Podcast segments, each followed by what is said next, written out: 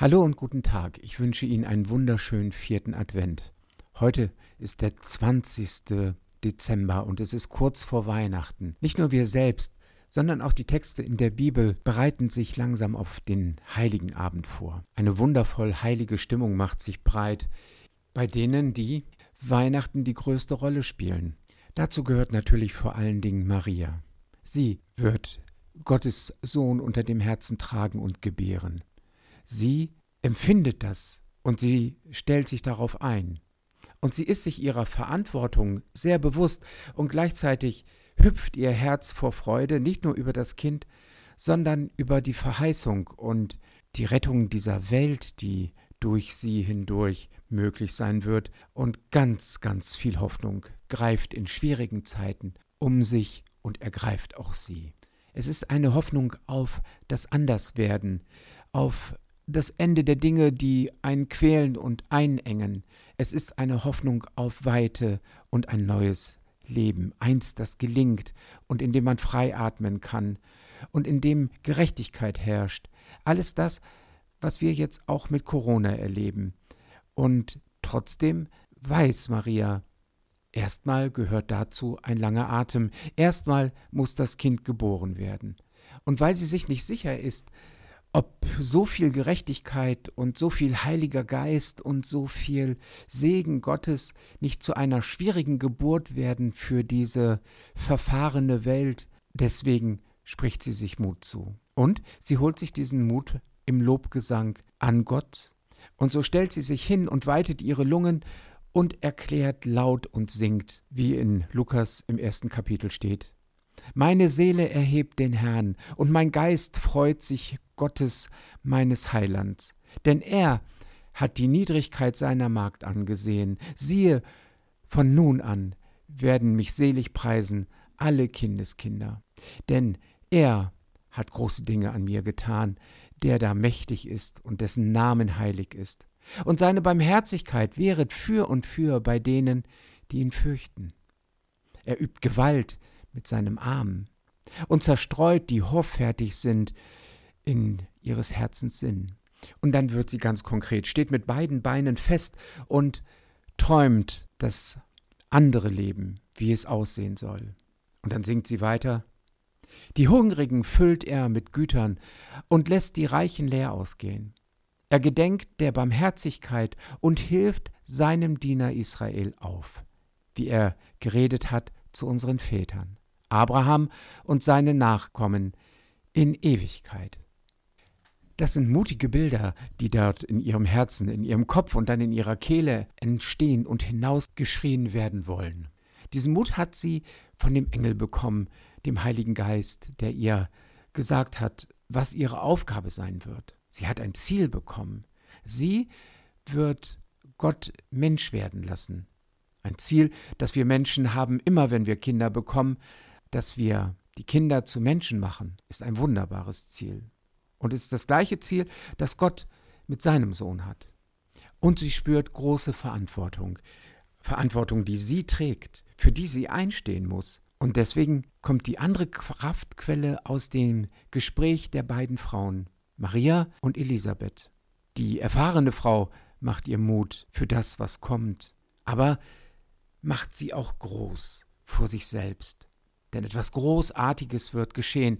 Das hat Maria begriffen. Elisabeth hat es ihr deutlich gemacht, dass sie es längst schon in ihrem Herzen und ihrer Seele weiß, was nun passieren wird. Trotzdem bleiben ganz viel Unsicherheiten.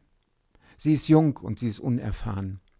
Und der Josef muss auch erst üben, in die Vaterrolle, die er überhaupt erst ergreifen muss, hineinzuwachsen. Selbst Eltern zu sein, macht Menschen zu einem ganz neuen Wesen. Eine unsichere Reise liegt vor ihnen nach Bethlehem, weil sich der Kaiser Augustus einfach mal gedacht hat, ich zähle mal mein Volk. Ich möchte den Überblick behalten und möchte wissen, wen regiere ich da eigentlich überhaupt. Und so brechen sie ohne jede Gewissheit in die Geburtsstadt ihrer Väter auf, die Maria ja gerade erst besungen hat, auf nach Bethlehem. Und was passiert dort? Es ist keine Heimat. Niemand kennt sie da, niemand nimmt sie in ihr Haus auf, es ist nicht mal ein Bett, gar nichts da. Und selbst für sie in hochschwangerer Situation ist keine Hilfe da. Ein Stall vielleicht, ja, da könnt ihr hingehen. Und ein bisschen Stroh, damit es warm von unten ist. Aber mehr, mehr können wir euch nicht geben. Mehr können wir euch nicht versprechen. Wir können euch nicht versprechen hier, dass wir die Heimat sind, in der ihr euch geborgen fühlt. Und genau das nimmt das Leben Jesu Christi voraus. Er wird geboren nicht in eine Welt, die ihm heimisch ist, in der nicht mal Gott richtig zu Hause ist, immer nur hervorgekramt wird, wenn man ihn braucht, wie eine alte vertraute Decke, damit einem nicht kalt wird auf der Seele. Und so ist auch Bethlehem und die Geburt nicht die Endstation, sondern der Anfang. Es geht nicht zurück in die Heimat und es geht weiter in die Flucht hinein nach Ägypten, weil die Mächte der Welt gerne mächtig bleiben wollen. Und so etwas wie Gottes Macht, eine Macht aus der Niedrigkeit hinaus, eine Macht, die die Kleinen stark macht, gar nicht aushalten können. Sowas muss man verfolgen. Gut, dass das heute anders ist. Gut, dass wir in einer Zeit leben, wo trotz Corona unsere Mächtigen, die wir gewählt haben, die Krankheit ernster nehmen als das Geld verdienen, als die Wirtschaft, vielleicht sogar ernster als die Wiedersehenfreude an Weihnachten selbst. Wir wollen nicht, dass ihr sterbt. Das ist die Botschaft aus den vielen Anordnungen, die wir haben.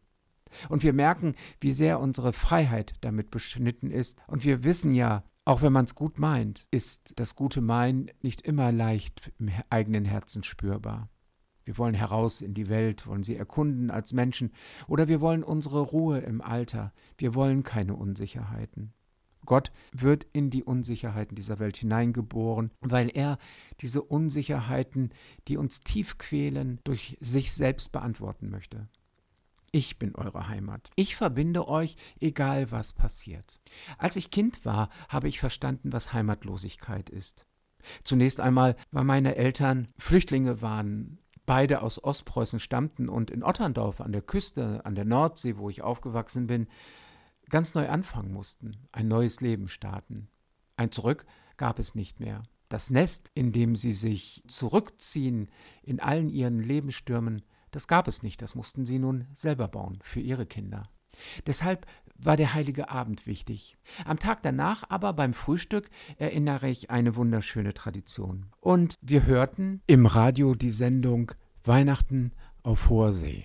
Es waren herzergreifende Tonaufnahmen und Szenen, die sich in unseren Herzen und Seelen wie Bilder abspielten. Die einen die auf See waren, die Seeleute vermissten das Zuhause-Sein. Waren wer weiß wo, auf dem Meer, in einem fremden Hafen, aber nicht da, wo sie sein wollten, bei ihren Lieben. Manchmal war es entsetzlich heiß und sie saßen in Badehose oben auf dem Schiffsdeck und von einem Weihnachtsbaum oder gar Schnee war überhaupt nichts zu spüren. Weihnachtliche Gefühle kamen nur in der Sehnsucht vor.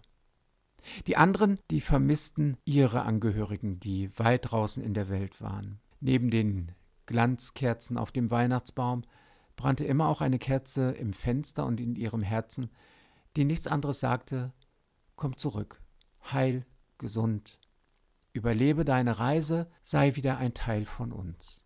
Als Kind konnte ich so sehr schnell verstehen, was Heimatlosigkeit ist und wie man Heimatlosigkeit überbrückt. Durch gute Worte, ja, durch Wünsche, die man austauscht, ja, aber ganz oft durch ein Gebet. Leise oft flüsterten erwachsene Männer, die ich mir mit Muskeln bepackt und mit Rauschebärten vorstellte, nicht wie der Weihnachtsmann, aber wie echte Kerle, Mutti, ich bete für dich. Oder meine Liebe und ihr lieben Kinder, Gott möge euch segnen. So sangen sie ihr Loblied auf den Gott, der uns verbindet, auf den Gott der Barmherzigkeit, auf den Gott, der das starke, hoffärtige nicht brauchen kann, sondern in dem Zarten seine Mächtigkeit entfaltet.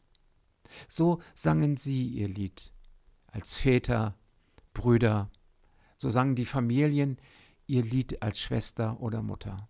Und so singen wir unser Weihnachtslied füreinander, egal wo wir auf dieser Welt sind, halten uns fest in unseren Herzen und umarmen uns dort, auch wenn der Abstand eingehalten werden muss. Unsere Masken sind manchmal so trennend, dass wir denken, wir würden sie wegreißen, so wie wir gerne über das wilde Meer fliegen würden und zu unseren Liebsten in der Ferne kommen. Heute vielleicht schon denken wir daran, dass wir uns Weihnachten nicht mit all denen treffen können, mit denen wir uns treffen müssten. Doch diese Weihnachten haben wir eine Aufgabe. Wir sollen das Leben der anderen schonen und um ihretwillen auch uns selber. Das können wir, weil Gott es uns vormacht. Und wir können auch das geschont werden annehmen, wenn andere auf uns acht geben. Das können wir mit Gott, der uns zu retten in diese Welt gekommen ist. Meine Seele erhebt den Herrn und mein Geist freut sich Gottes, meines Heilandes. Und so möchte ich für Sie das Vaterunser beten und wenn Sie möchten, mit Ihnen gemeinsam. Vater unser im Himmel, geheiligt werde dein Name, dein Reich komme, dein Wille geschehe wie im Himmel, so auf Erden. Unser tägliches Brot gib uns heute und vergib uns unsere Schuld, wie auch wir vergeben unserem Schuldigern. Und führe uns nicht in Versuchung, sondern erlöse uns von dem Bösen. Denn dein ist das Reich und die Kraft und die Herrlichkeit in Ewigkeit. Amen. Ich wünsche Ihnen einen gesegneten Advent. Ihr Propst Stefan Wichert von Holten.